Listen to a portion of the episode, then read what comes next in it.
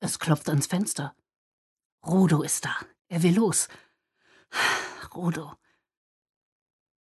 Es klopft nochmal. Ich werf die Decke zurück und gebe ein Antwortzeichen. Angezogen bin ich ja schon, und ich schleiche über den Flur. Die Tür ist alt und verzogen, aber ich weiß, wie man sie anfassen muss, damit sie nicht knarrt, es ist ja meine Tür. Nachtluft weht mir übers Gesicht, und uns trennt nur noch die Fliegengittertür. Schimmert leicht in dem Licht, das hinter der Blende seiner Laterne rausfiltert. Mit seinem losen Haar und silberfleckigen Bart sieht Rudo ganz so aus, als wäre er gerade eben diesem Wind entstiegen. Und gleich geht er ja wieder in ihn hinein, und ich mit ihm, dem Strom entgegen. Dieser nach vorne Blick. Das war auch, warum ich damals Gerion geheiratet habe. Aber Gerion. Gerion hatte, bis er 31 war. Da hatte er sogar schon Kinder. Aber da hat er noch regelmäßig an den Auswahlen teilgenommen. Und natürlich war allen schon klar, dass er sein Leben lang im Dorf bleiben würde. Man hätte es ihm gegönnt, wenn die Wahl auf ihn gefallen wäre. Ich, seine Familie sowieso. Irgendwie hätte ich's auch mit den Kindern noch geschafft. Aber wenn du die Wahl hast, zwischen dem 30-jährigen Gerion und einer 19-jährigen Junggesellin, die sich das letzte halbe Jahr für die Wanderung fit machen konnte. Ich habe trotzdem immer für Gerion gestimmt. Zumindest seit wir verheiratet waren. Alles andere wäre Verrat gewesen.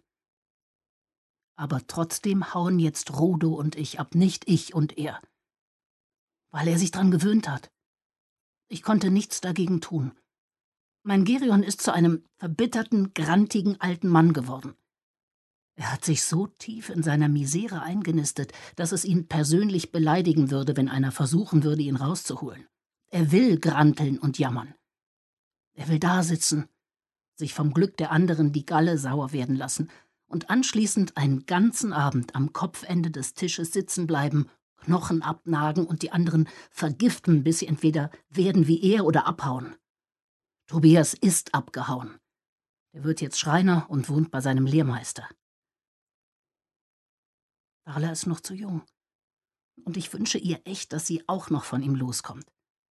Die Chancen stehen gut. Aber ich werde nicht mehr dabei sein, ich werd's nicht wissen.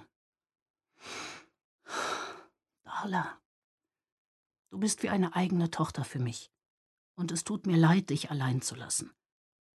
Aber wie soll ich irgendein Glück an dich weitergeben, wenn ich keins habe? Ich kann einfach nicht weiter an der Seite dieses fauligen Giftschwamms.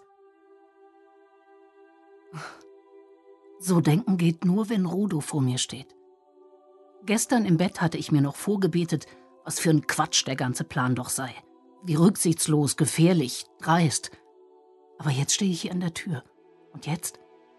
Jetzt drücke ich die Fliegengittertür weg und fall ihm um den Hals und küsse ihn.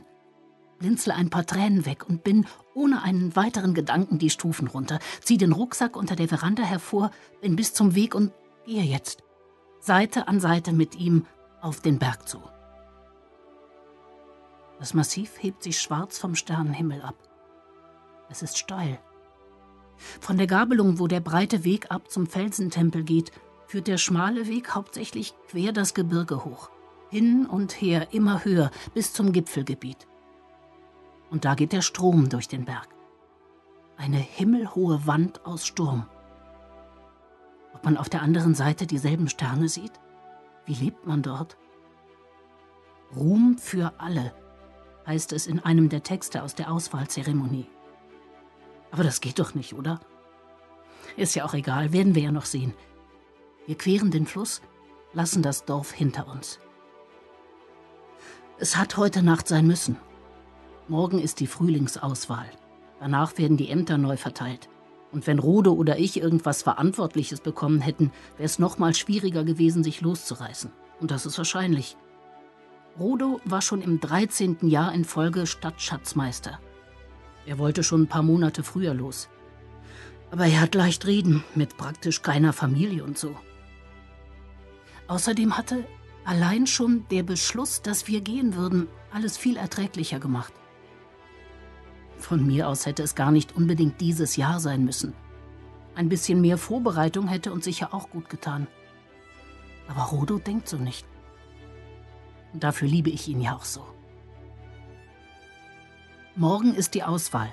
Das heißt, übermorgen geht der offizielle Frühlingsgesandte los.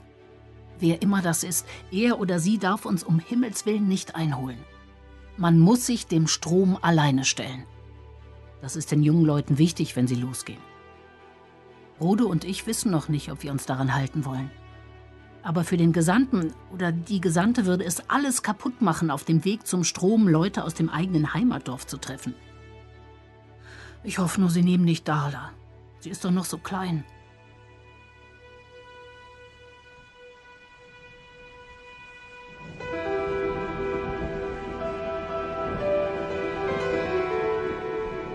Die Diesseitigen Folge 1 Auswahl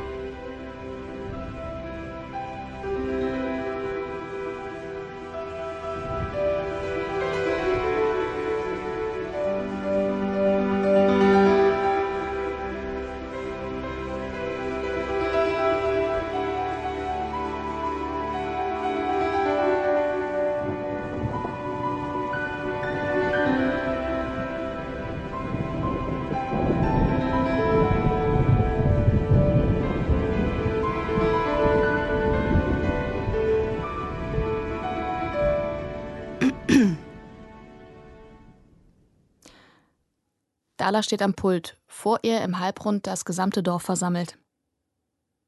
Sie nennen diesen Hang Theater, denn so wie er geformt ist, muss man einfach nur Bänke hinstellen und eine Bühne und sofort kann man die von überall gut sehen.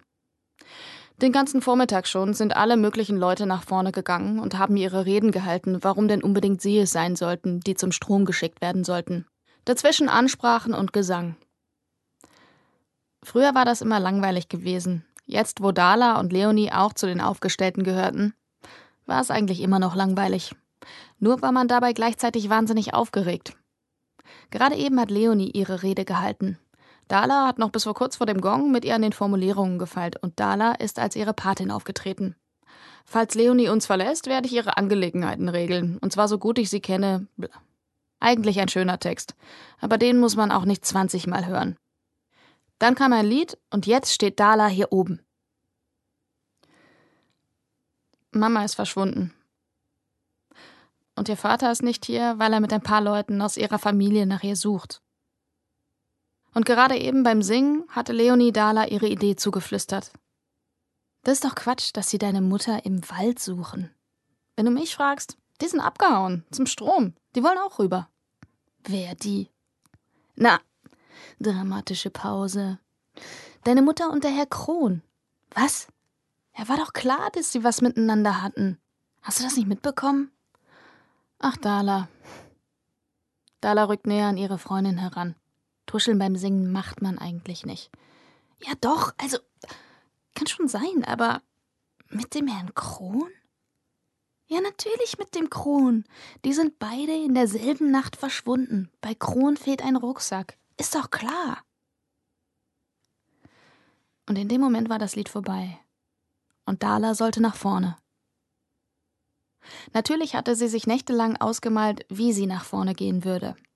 Wie sie durch den Gang schreiten würde, vorbei an all den Omas und Tanten, die sie immer nur belächelt und betätschelt hatten, als sie mit der Idee kam, dass sie sich aufstellen lassen wollte.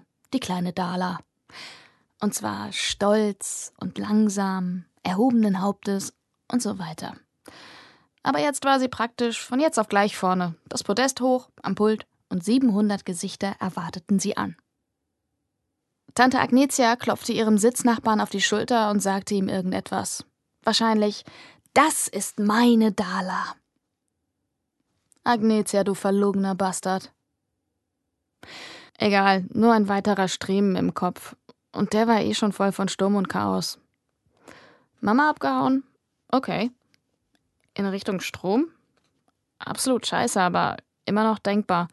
Sie hatte immer mal wieder so, fickt euch alle, ich mache jetzt, was ich will, Momente. Was bestimmt an der Affäre lag, dass es da eine gab, war eigentlich klar, aber zum Strom abhauen zu zweit? Das ging nicht. Der Strom trug immer nur einen. Das war immer klar gewesen. So klar wie, ja gut, dass es die Auswahl zweimal im Jahr gab. Aber da hatte sie anscheinend auch drauf geschissen. Egal. Die Rede. Kurz sollte sie sein. wer ich bin und warum. Dala setzt an, aber es kommt nur ein Knöttern aus ihrer Kehle und halt in das Rund des Theaters. Tante Agnetia sagt wieder was. Diesmal sah es mehr so aus wie Ich habe ja gesagt, sie soll noch warten. Viele kennt Dala nicht. Der Blick ist unscharf. Tränen. Im Bauch formiert sich ein Ball Wein, aber sie atmet ihn wieder auseinander. Nicht zur Seite gucken. Da steht der Zeremonienmeister. Der weiß sicher, was er tut, aber wenn er Dala jetzt auf ihren Platz zurückschicken würde, dann würde sie es nie, nie wieder bis vorne ans Pult schaffen. Wahrscheinlich würde er sogar noch was extra Freundliches sagen, wie Du musst das nicht machen, Dala. Alles okay. Unwillkürlich schaut Dala doch zur Seite und wirft dem alten Mann ihren Blick entgegen. Voll vorauseilendem Hass. Er entgegnet ihm ruhig, mit unbewegtem Gesicht, kalt und klar. Das Weinen ist weg. Dala ist allein. Und was bringt Weinen, wenn's keiner hört? Sie räuspert sich. Also, Leute, ich bin Dala Decker. Ich bin 14 Jahre alt und mein Vater ist eine Schildkröte. Und meine Mutter ist gestorben oder so was ähnliches. Und da vorne sitzt meine Tante Agnetia und ja, wir sind verwandt, aber da kann ich auch nichts für. Also sei dir erstmal selber peinlich, du Fotze.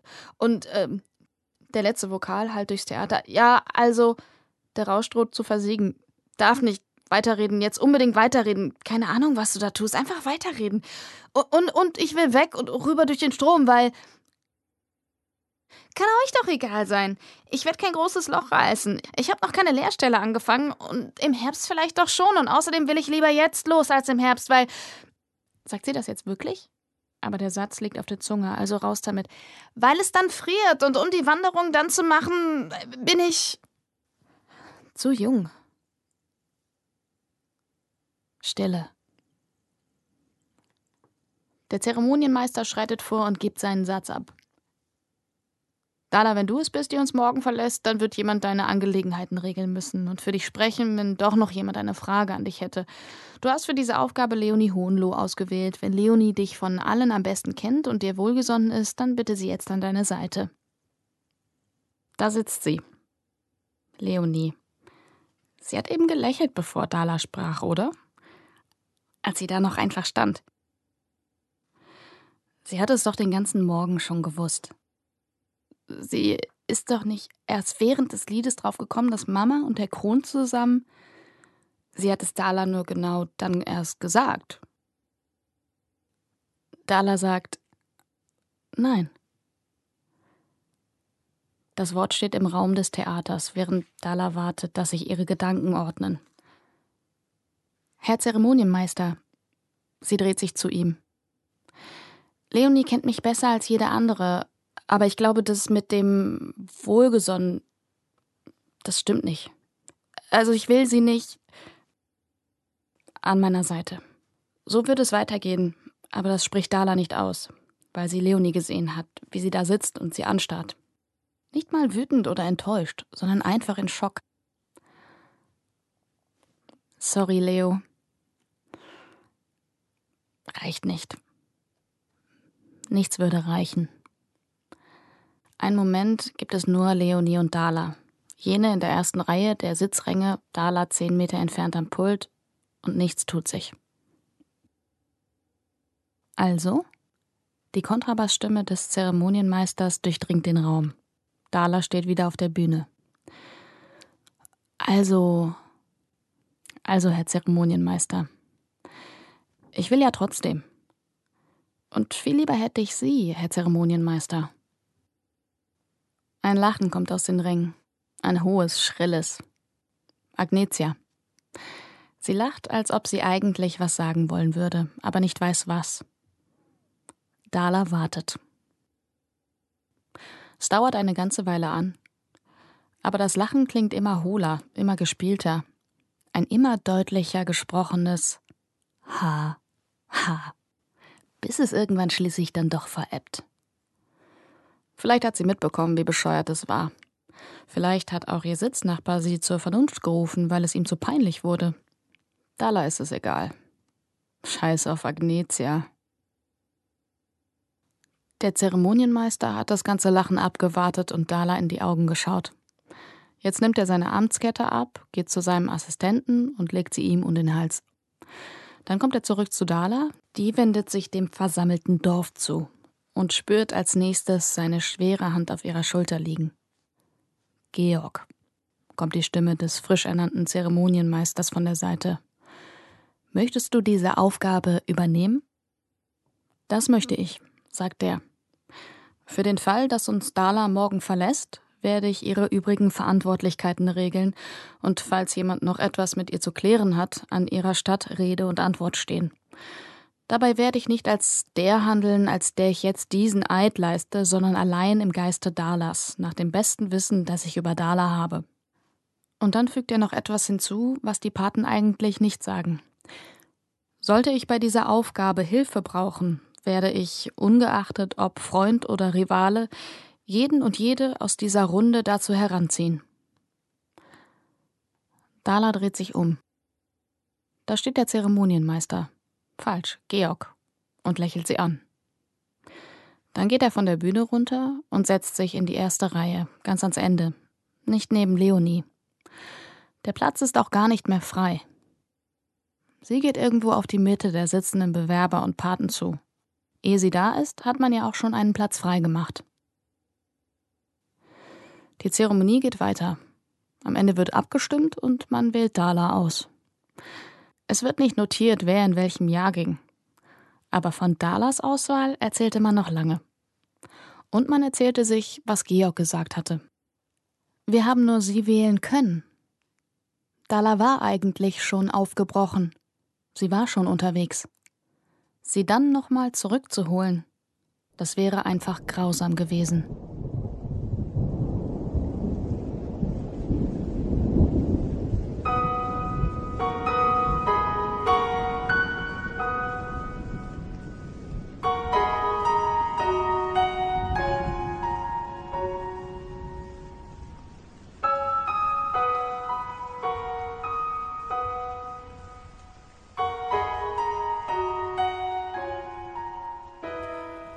Du musst den Trichter ein bisschen schräg halten, dann fällt auch bei den letzten Körnern keins vorbei. Dann stuckt man die Hülse ein paar Mal auf, so, und dann nimmt man die Kugel und steckt sie drauf. Der Junge händelt die großen Werkzeuge wie selbstverständlich. Der kleinere Junge steht dabei, die Hände in den Taschen, und besieht das Ding, das er da gerade präsentiert bekommt. Das ist doch keine Kugel. Der Größere legt das Metallteil zurück auf den Werktisch. Heißt aber so. Also, dann drückst du das hier nachher zusammen, damit die Kugel nicht rausfällt. Das macht der Meister, oder?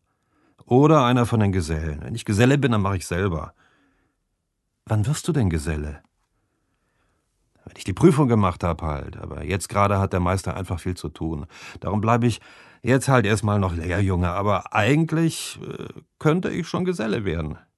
Willst du auch mal hier arbeiten? Ich weiß nicht. Macht ihr nicht immer nur das Gleiche hier? Das Gleiche? Wir bauen die Munition zusammen, das ist das Wichtigste überhaupt. In der Mine können sie ja schön alle rauf und runter rennen. Und die Handwerker sollen machen, was sie wollen, aber die Hälfte von denen arbeitet nur, damit wir hier gute Patronen bauen können. Das Gleiche, ja klar. Weil wir am besten aufpassen müssen von allen. Hier aus der Werkstatt darf nicht eine Patrone rauskommen, die irgendeinen Fehler hat. Stell dir das mal vor. Wenn die hier zu breit wäre, würde sie nicht in den Lauf rutschen. Die wird festklemmen. Und wenn zu wenig oder zu viel Pulver drin ist, oder wenn die Kugel zu fest in der Hülse steckt, ne, bumm. In der Mine können die sicher Fehler erlauben, aber wir hier müssen voll konzentriert sein. Da musst du immer das Gleiche machen, klar?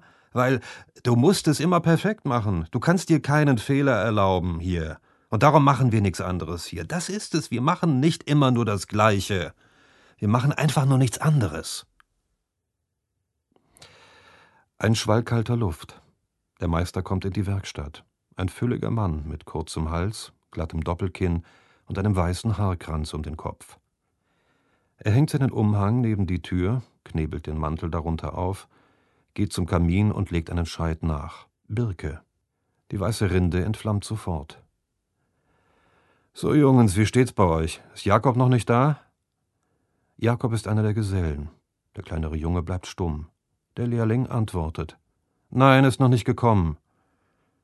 So was. Na ja, zeig mal her. Er greift die frisch zusammengesteckte Patrone und dreht sie in der Hand. Hm, ja, du musst die Kugel nicht so weit reinschieben. Und mit dem Pulver sei mal nicht so sparsam. Und denk dran, unten, das Feinere. Hab ich gemacht. Dann würd ich's ja sehen. Heute Abend führst du mir's noch mal vor. Aber jetzt ist mal raus mit euch. Wir bekommen Besuch. Der kleinere Junge schnappt sich sofort Mantel und Mütze und ist raus. Der Lehrjunge macht keine derartigen Anstalten. Wer denn? Einer von den Schützen, sagt der Meister, während er sich die Stiefel aufschnürt. Wir haben zu zweit was zu besprechen. Du hast frei für heute. Oder guck, wo Jakob steckt. Oder Smeralda. Wenn du sie findest, dann sag ihr, wenn sie noch einmal angeblich krank ist, aber dann sehe ich sie mit Erik irgendwo, dann braucht sie gar nicht mehr kommen. Und jetzt mach, dass du rauskommst, Josef. Zwei Minuten später steht Josef auf einem Holzstapel an der Rückwand des Hauses und steckt seinen Kopf unter die Traufe. Da oben, zwischen den Frostschwalbennestern, ist eine kleine Lücke, und innen hängt an der Stelle ein Sieb davor. Darum hat es der Meister noch nicht bemerkt. Josef reckt sich, bis er mit einem Auge in die Werkstatt schielen kann. Der Meister hat die Tische freigeräumt, Teewasser aufgesetzt und einen zusätzlichen Leuchter angezündet. Sogar an dem einen Auge spürt Josef, dass es inzwischen drinnen schnuckelig warm sein muss. Schritte im Schnee draußen. Josef hält den Atem an und presst sich gegen die Mauer. Ein Klopfen an der Tür, und der Meister springt auf und lässt den Schützen herein. Das ist ein hochgewachsener Mann mit einem dicken, steifen Fellmantel, dessen Kragen an der Seite bis über die Ohren geht, wenn man ihn aufstellt. Sein Gesicht ist nicht alt, aber wettererfahren, rau und erzählt von den Unbillen seines Arbeitsortes, draußen weit weg von der Siedlung. Herr Schütze, begrüßt ihn der andere und nimmt ihm den Mantel aus der Hand. Hallo Dietrich, entschuldige, dass ich so kurzfristig vorbeikomme. Kein Problem, kein Problem. Was gibt's? Willst du Tee? Ja, bitte, mit Butter, wenn du hast. Kann ich grad holen. Dann lass, ist gut. Er nimmt den Tee entgegen mit breiten Fingern und bedankt sich. Die Männer nehmen Platz. Also, was führt dich zu mir? Es äh, ist doch nichts an der Munition. Die Munition tut's einwandfrei, es geht um deinen Lehrjungen. Josef, was hat er ausgefressen? Dora hat sich die Hand gebrochen, kann nicht mehr schießen, mindestens für zwei Monate, aber Anna meinte, wahrscheinlich bleibt die Hand für immer steif. Die Tasse des Meisters sinkt auf die Tischplatte herab. Oh. Ja, also, dein Josef, meinst du, er könnte auch Schütze werden? Naja, also, das ist schon ein starkes Stück, das du da fragst. Josef ist im zweiten Jahr erst, aber er lernt wirklich schnell. Nochmal zwei Jahre und ich hätte ihn als Gesellen. Und ich brauche ja auch Gehilfen hier, weißt du? Also ja? Der Josef, klar. Da ist noch Smeralda, aber die wollte ich eigentlich demnächst zu den Schmieden schicken. Das mit dem Pulver liegt ja einfach nicht so. Und meine Gesellen in allen Ehren, aber eins muss ich sagen, so viel Mühe wie der Josef hat sich noch keiner gegeben. Das ist mein bester Junge. Ja, der ist einfach von allen am sorgfältigsten. Nicht der allerbeste, aber ich brauch den hier. Klingt noch mehr nach Ja. Du willst meinen Josef echt zum Schützen machen? Ich will ihn dir nicht wegnehmen. Aber er ist alt genug, geschickt und er hat gute Augen. Er weiß schon einiges über die Gewehre und du hast gerade eben schon wieder gesagt, wie sorgfältig er ist. Also. Das sagt mir, wen soll ich sonst nehmen? Smeralda? Den kleinen Dicken aus der Mine? Oder eins von den richtigen Kindern? Das ist keine schöne Arbeit. Aber Zuverlässigkeit, darum geht's. Und auch wenn dein Josef ein eingebildeter kleiner Laberkopf ist, die hat er. Josef draußen stellt seine Füße anders hin, gemütlicher. Langsam wird es ihm kalt. Er zieht sich wieder hoch zwischen den Schwalbennestern. Stell dich nicht an, sagt der Schütze gerade. Das ist nicht deine Entscheidung und meine auch nicht. Ist einfach das Beste, was wir jetzt gerade tun können. Josefs Meister sackt auf seinem Stuhl zusammen. Ja klar, stimmt schon. Ich sag's ihm. Er wird sich freuen. Soll er mal. Lass ihn. Der Meister erhebt sich und gießt sich am Kamin neuen Tee ein. Sag mal, du auch noch Tee? Der Schütze winkt ab. Was hat die Dora eigentlich gemacht, dass die sich die Hand gebrochen hat dabei? Ist doch egal, ausgerutscht. Ah, ausgerutscht? Die läuft doch nicht das erste Mal da oben rum, die Dora. Er stellt die Kanne etwas zu rüde auf dem Kaminsims ab und rammt den Deckel wieder in die Öffnung. Ist doch wahr, ausgerutscht. Die soll doch mal ein bisschen mehr aufpassen. Der Schütze steht auch. Er hat den Mantel wieder an und überragt den Meister um einen Kopf. Ja, sie ist ausgerutscht. Und sie hat sich zwei Mittelhandknochen dabei gebrochen. Aber weil sie die Wachablösung schon gemacht hatten und Dirk sie nicht mehr hat rufen hören, hat sie den Rest ihrer Schicht noch abgeleistet. Sechseinhalb Stunden mit der gebrochenen Hand am Abzug. Und darum wird die Hand nicht mehr richtig heilen. Was meinst du, wie es ihr dabei geht? Sie ist gerade mal dreißig. Aber sie weiß, was sie zu tun hat. Und da solltest du dich auch mal drauf besinnen, Amomeister. Wir brauchen deinen Lehrjungen. Wenn Dora wieder greifen kann, wird sie dir vielleicht hier zur Hand gehen. Ja, natürlich. War doch nicht so gemeint. Ich sag's ihm. Morgen früh kannst du ihn hier abholen. Klar, kenne ich meine Aufgabe. Ich hatte mich nur eben geärgert, weißt du, ist doch auch für mich blöd. Ja. Der Schütze wirkt etwas weicher. Er hält seine Mütze in den Händen und schaut auf den Tisch herab. Aber egal, sagt der Meister. Ist jetzt halt so. Ich freue mich ja auch, dass er in Frage kommt, ne? Für den wichtigsten Job überhaupt. Jeder Job ist wichtig. Ja, klar. Ich meine nur. Egal. Ist alles klar. Dann ist ja gut. Danke für den Tee. Der Schütze duckt sich durch die Tür und geht raus. Josef hört seine Schritte draußen weggehen. Als sie nicht mehr zu hören sind, springt er von seinem Holzstoß runter in den Schnee. Seine Lippen sind blau und er zittert am ganzen Körper. Erst stolpert er los, dann rennt er bis zum elterlichen Haus. Sein Bruder Erik und Smeralda sind gerade in der Stube und verschwinden sofort die Treppe hoch, als er reinkommt.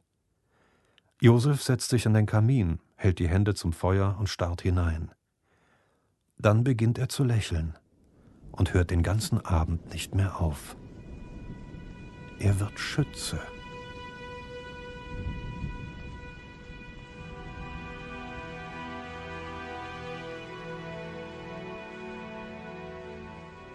Weiter geht es in der nächsten Folge von Die Diesseitigen. Zu finden in deinem Feed, in deinem Podcast-Grabber, auf Spotify, und bei vielen anderen Streamingdiensten. Und natürlich auch auf klappkatapult.de.